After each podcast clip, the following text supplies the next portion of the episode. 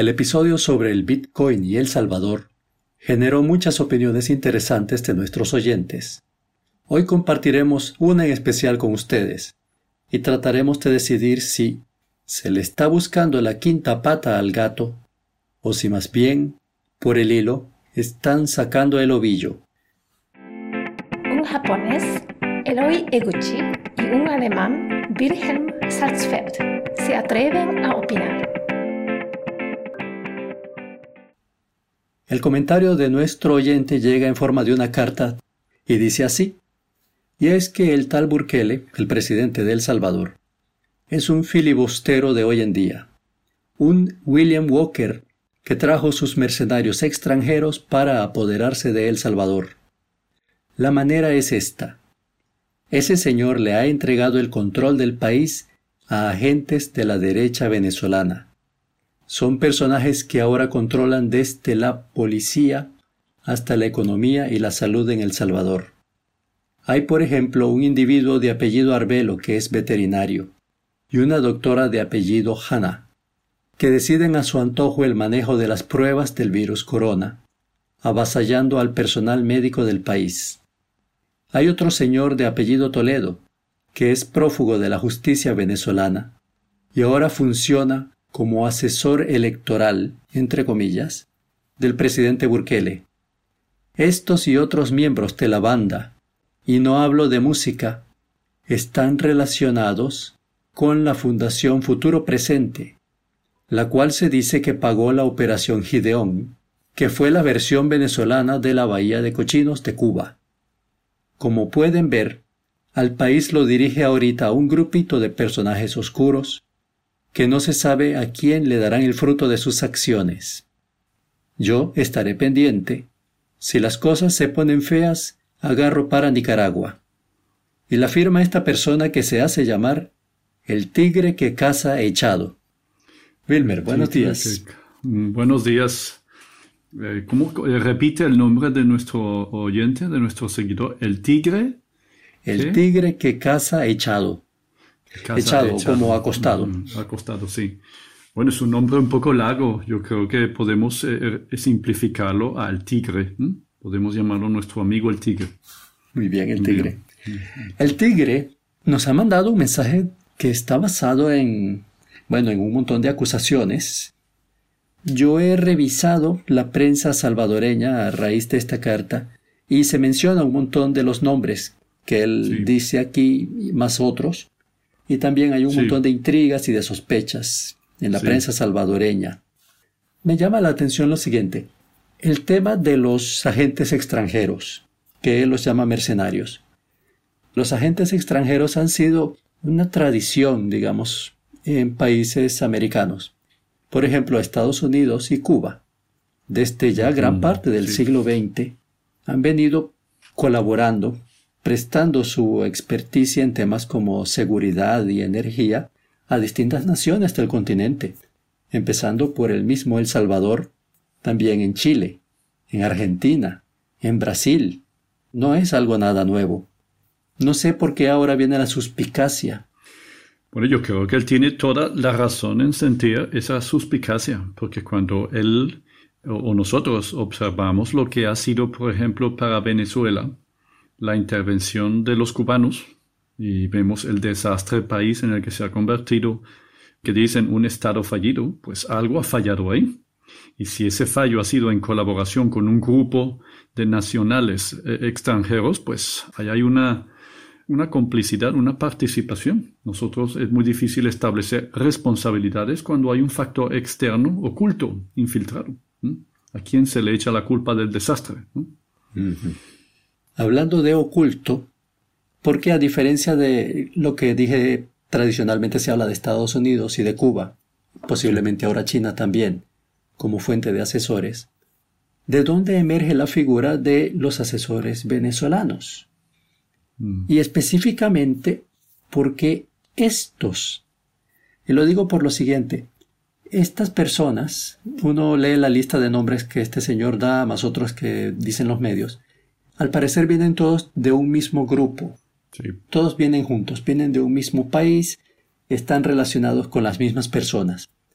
Cuando se trae un grupo de asesores extranjeros ya conformado, por lo general es porque tienen una cierta experticia, porque han desarrollado éxito en alguna campaña, en algún sitio, han desarrollado un trabajo del cual han aprendido todos, han dado resultados, por eso se les trae. En el caso de estos señores, yo he buscado y no he conseguido específicamente qué han hecho. Aquí hay que establecer, pues, no sé, una, una comparación, un paralelismo entre casos conocidos anteriormente. Si vemos, eh, por ejemplo, en el caso de Venezuela, eh, ahí observamos que llegó un poder emergente, como decía aquel eh, Hugo Chávez, un poder emergente, ¿no? Que llegaba al poder, pero sí uno observaba que en aquel poder emergente faltaba algo muy importante, que era un capital humano de gente preparada, gente con experiencia, gente además con carrera, con un éxito también comprobado. No había en esa revolución venezolana, no había gente a la altura ¿eh? de lo que el país necesitaba. De, hecho, el mismo Hugo Chávez no se le conseguían, no se le conocían éxitos previos. Incluso él dio un golpe de Estado. Él y los suyos dieron aquel año uno, creo que un par de golpes de Estado fracasados. Incluso el mismo Hugo Chávez se entregó. Es decir, él fue el primero que abandonó la lucha y dejó a sus compañeros allá afuera luchando. Es decir, los que llegan al poder en Venezuela por la vía política, por un fenómeno electoral, en realidad su historial era de fracasos, ¿eh? ya sea en lo militar y en, lo académico, eran gente sin estudios, sin preparación, pero llegaron al poder. Entonces allí quizás eh, eh, se justificaba una intervención extranjera de Cuba porque quizás Cuba aportaba ese capital humano, esa experiencia, ese conocimiento y esa preparación que los, los gobernantes de Venezuela no tenían, que los revolucionarios no tenían. Obviamente, viendo los resultados, esa asesoría no fue buena tampoco. Fue un fracaso total desde todo punto de vista. Todos fracasaron ahí. Bueno, pues de esa Venezuela surge este movimiento de esta, esta gente que estaba en Salvador a los cuales tampoco se les conoce ningún éxito, al igual que a Chávez y los suyos no se les conoce ningún éxito, sí se sabe que toda esta gente tienen carreras universitarias, son profesionales cada uno en su campo, pero tampoco se les conoce una trayectoria profesional. Ninguno de ellos parece haber desempeñado su profesión, su especialidad. Por lo tanto, en, el, aspecto profesional no hay forma de evaluarlos. Y en el aspecto político, su lucha y su campaña, pues es un poco la misma historia de Chávez, es un fracaso en la lucha política. De hecho, la última batalla que ellos libraron con apoyo de Estados Unidos fue un total fracaso, que fue lo del ingreso de la ayuda humanitaria aquella a Venezuela. Quienes seguíamos de cerca aquello, pues recordamos que había mucha incertidumbre. un ciudadano normal se preguntaba, pero toda esa cantidad de recursos económicos que se están invirtiendo en esa operación, ¿verdad? Y hay tanto secretismo. ¿Cómo van a hacer para introducirlo en Venezuela? Bueno, deben de tener una carta oculta bajo la manga. Algo saben ellos, algo preparado y muy bien preparado deben de tener porque lo llevan anunciando meses y han invertido cantidades de dinero extraordinarias en esa operación. Y cuando llega el día D, fue todo un fracaso. Fue un fracaso total. Montaron mm. un, show lamentable en aquel puente entre Venezuela y Colombia. Y, y, en ese puente pues hubo gente, hubo gente herida, pueblo, de nuevo, pueblo dando la cara. Pero carne de cañón, sí. sí, carne de cañón, pero los líderes demostraron que no tuvieron capacidad ni siquiera para manejar el factor sorpresa, no estaban preparados de ninguna manera, no, no había una estrategia.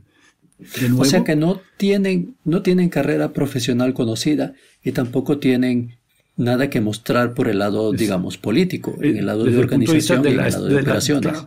de la estrategia política, cero, no hay nada allí. O sea que son directamente comparables a lo que estás mencionando del, del, régimen de Hugo Chávez y los cubanos. Son comparables, sí. Parecía que venían de la misma escuela. Entonces, ¿cómo es posible que este gobierno, primero, cuál es la conexión entre el gobierno de El Salvador y la derecha de Venezuela? Y segundo, ¿con qué finalidad los trae? Porque yo me imagino que en El Salvador sí hay personas preparadas para dirigir al país, personas con, con carrera, eh, personas con preparación académica, personas que a lo mejor quieren regresar después de haber hecho una vida en Estados Unidos, de haber emigrado y quieren venir a contribuir a su país. Claro. Porque se les está eh, pasando por encima eh, en función de estos desconocidos extranjeros y además, digamos, fracasados. sin, un éxito, sin, un éxito que, conozcamos de ellos, una trayectoria de éxitos que conozcamos.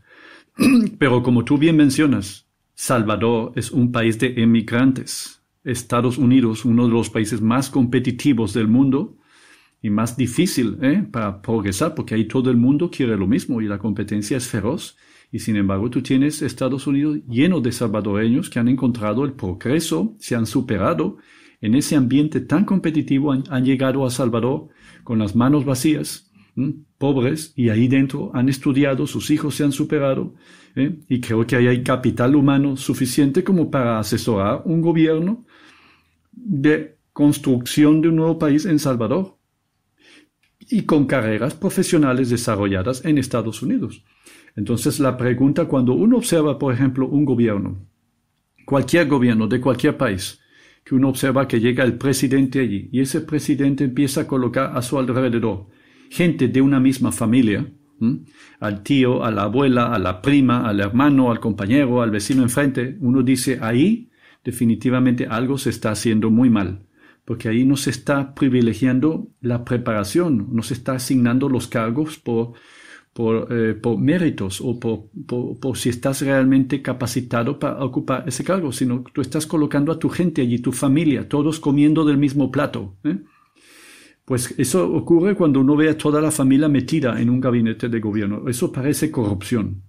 Da la sensación de corrupción. Cuando uno ve lo mismo ocurriendo en Salvador, que tú pones a gente que todos pertenecen al mismo grupito y todos vienen de la misma escuela y todos vienen del mismo país, Ahí no hay mérito tampoco. Ahí no hay una selección individualizada para cada cargo y para cada eh, responsabilidad, sino que tú te traes a tus amigos o alguien, alguien no sabemos quién, ha designado a esos amigotes todos juntos, que se han quedado sin país, que han fracasado en cada una de esas batallas y alguien ha dicho, bueno, pues vamos a ponerlos a, que se entretengan, para que jueguen, ¿eh? vamos a ponerlos a jugar en este pequeño país olvidado ¿Mm? Bueno, para la persona que los emplea, este grupo tendría una ventaja. Y es que es un grupo que primero no tiene nada que perder, tiene todo por ganar. Y segundo, no tienen patria. Por decir, han quemado sus puentes, no pueden volver atrás. Así que este va a ser su único campo de batalla, su único campo para demostrar lo que pueden hacer. Vienen dispuestos a darlo a todo y vienen dispuestos a ser fieles, a ser leales a la persona que los está contratando. Así que hasta cierto punto. Pero no sabemos quién es esa persona. Pero se parece a lo que está diciendo la persona de la carta, a lo que dice el tigre. Cuando al principio habla de William Walker que trajo sus mercenarios extranjeros. Este grupo conformaría una armada, una pequeña armada que viene dispuesta a luchar y que tal vez no tiene, no le duele la patria porque no es su patria. Es una armada muy conveniente para el que la dirija. Sí. Puede ser, ¿sí? Y no cabe duda de que, a diferencia de los chavistas de Venezuela, esta gente pues tiene carrera universitaria. Y, si hay algo que te deja una universidad es una forma de pensar y de resolver problemas. Ojalá sirva para algo, lo que ellos han aprendido en la universidad. Y ojalá también haya servido para algo los fracasos que ellos han acumulado hasta ahora quizás es también parte de una escuela, es decir, de los fracasos también se aprende. Y no lo han tenido fácil definitivamente, ¿no? Y también hace una diferencia con el grupo que mencionabas hace poco de los inmigrantes en Estados Unidos, porque a ellos, aunque hayan triunfado, lo han hecho en el medio anglo, lo han hecho en una cultura distinta, donde los problemas con los que se han enfrentado son distintos, con los que se enfrentarían dentro del Salvador o los que se pueden haber enfrentado en Venezuela. Estos serían, como se dice, un grupo de asesores tropicalizados. A veces se abusa de esa palabra. Pero también vienen de un campo de batalla que es más similar a El Salvador que lo que es Estados Unidos. Así que podrían tener más facilidad en encontrar el camino del triunfo que los inmigrantes que regresen a su patria. Sí, es cierto. Es cierto, ellos conocen mejor la realidad de los países del entorno, del área, ¿eh? del Caribe, Centroamérica, Sudamérica, pero también hay que reconocer que eh, la parte que da un poco de, temor aquí en todo este asunto, cosas que hemos leído de lo que está sucediendo ahí en Salvador, se reporta, por ejemplo, que a veces un ministro, para poderse comunicar con el presidente de Salvador, necesita el interlocutor venezolano. Es decir, que el venezolano es el que filtra el mensaje entre el presidente y los ministros. Eso es muy mm. peligroso cuando tú tienes, cuando tú tienes un país con unas instituciones débiles. Lo primero que tienes que hacer en ese país es de alguna forma crear, fortalecer las instituciones y fortalecer el sistema institucional con unas reglas claras y transparentes que la gente empiece a ver un poco la responsabilidad de cada uno. Pero aquí está ocurriendo lo contrario. ¿Cuáles son las instituciones que estarían fallando en este caso? Bueno, por las cosas que uno lee, por ejemplo, el gabinete. Ahí no se están respetando eh, la, asignación de los gabinetes de gobierno. El mm. Parlamento, yo no sé qué papel juega aquí en todo esto tampoco. De hecho, hubo un asalto ahí armado al Parlamento hace poco, mm. tengo entendido. Sí. Entonces, claro, con un esquema así de funcionamiento, ¿quién se atreve a ponerle el cascabel al gato? Es decir, tú tienes ahora un gato metido ahí, un gato feroz. ¿Quién se atreve? Puede ser un tigre. Puede ser un tigre. Haría falta un tigre. ¿eh? Pero eh, eh, ¿quién se atreve ahora? El jefe de la policía, hemos leído también que es un individuo venezolano también.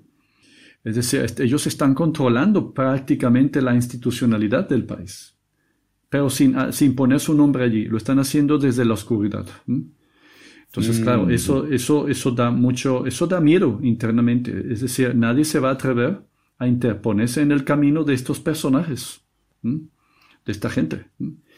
Ninguna institución, ningún juez, nadie se va, se va a atrever. ¿eh? Hemos visto que ellos controlan en Salvador el tema de la vacunación. Están por encima de las autoridades sanitarias del país. Por lo tanto, eso ¿Mm? Eso da un poco, genera dudas, porque precisamente un gobierno que quiera generar un país fuerte tiene que empezar por fortalecer la institucionalidad del país, porque empieza a generar confianza en el país. Y eso no se está haciendo en este caso, o por lo menos no parece que sea la intención. Y sobre todo con un grupo que ha venido, que ha surgido de una manera, como hemos dicho, sin justificación de por qué ese grupo Quedan más dudas de qué otros personajes estarán involucrados. Tal vez para sugerir pon a estos a hacer lo que tú quieres que se haga. ¿Qué otras manos oscuras están metidas en este caldo? Ahora, no cabe duda de que... pero eh, eh, al amigo tigre de, que ataca, que, que acecha agachado, yo le voy a decir también algo que no, sé. Echado. Ah, eh, perdón, echado, echado. Pero, pero cuidado, señor Tigre. Tenga mucho cuidado porque eh, usted creo que eh, también no está viendo la realidad con, con justicia y claridad. ¿eh? Cuando usted habla de Nicaragua, cuidadito, porque en Nicaragua creo, que lo que está sucediendo ahí no es, muy diferente que lo de Salvador. Y lo que ocurrió en Venezuela, bueno, ya es conocido el desastre que ha ocurrido en Venezuela. Por lo tanto, el experimento este que se está dando en Salvador Podemos tener dudas en este momento, podemos dudar de la forma como se están haciendo las cosas, ¿eh? pero habrá que esperar un poquito y ver si esta gente son capaces de hacerlo mejor que sus conacionales en Venezuela, sus, eh, sus eh, compañeros venezolanos de la revolución bonita allá, que no lo supieron hacer bien. Vamos a darle el beneficio de la duda a esta otra gente venezolana que está ahí en Salvador y vamos a desearle a ese país con esta gente que está ahí, bueno, que logren hacer algo mejor que lo de Venezuela. Simplemente me conformo con que lo mejoren un poquito. Si lo hacen un poquito mejor que Venezuela, ya es positivo eso. Ya vamos por mejor camino. Sí, darles una oportunidad, pero como el tigre, acechando, con ojo vigilante, pidiéndoles cuentas. Pidiéndoles cuentas, no sé cómo, a quién, o sea, al presidente de ellos ahí. Pero ten tus maletas preparadas, ten tus maletas preparadas, pero a veces hay que tener mucho cuidado, hay que, estar, hay que estar más pendiente de hacia dónde huyes que de dónde huyes. Sabemos muy bien de dónde o de qué huyes, pero a veces puedes caer en una trampa peor. Así que tú tienes que huir, pero con la mirada al frente y bien lejos, teniendo mucho cuidado. Ten tus maletas preparadas, pero cuidado. Cuidado con el ticket que te compras, a, dónde te lleva. El tigre no huye, el tigre busca nuevos campos para cazar. Ah, ah entiendo, por los caminitos verdes. Muy bien. bueno amigos, entonces tenemos con el tema de hoy que el experimento que comenzábamos a hablar de El Salvador con el Bitcoin toma otra dimensión, ya pasa de lo meramente económico, al plano social y político profundamente. Obviamente, todo esto está ligado, ya que es imposible actuar por separado en lo económico y en lo político y en lo social. Nos queda esperar a ver cuáles resultados se producen y qué otras opiniones y qué otra información nos llega de parte de los oyentes, porque ustedes conocen la realidad local. Sí, y nuestros oyentes además saben, confían en nosotros, porque saben que siempre vamos a ser neutrales. Por supuesto. Siempre. Entonces les recordamos una vez más nuestra cuenta de correos. Gavilanes del Norte arroba outlook.es. Un saludo para todos. Que la pasen bien. Saludos en especial al Salvador. Adiós, tigre. Un japonés, Eloy Eguchi, y un alemán, Wilhelm Salzfeld, se atreven a opinar.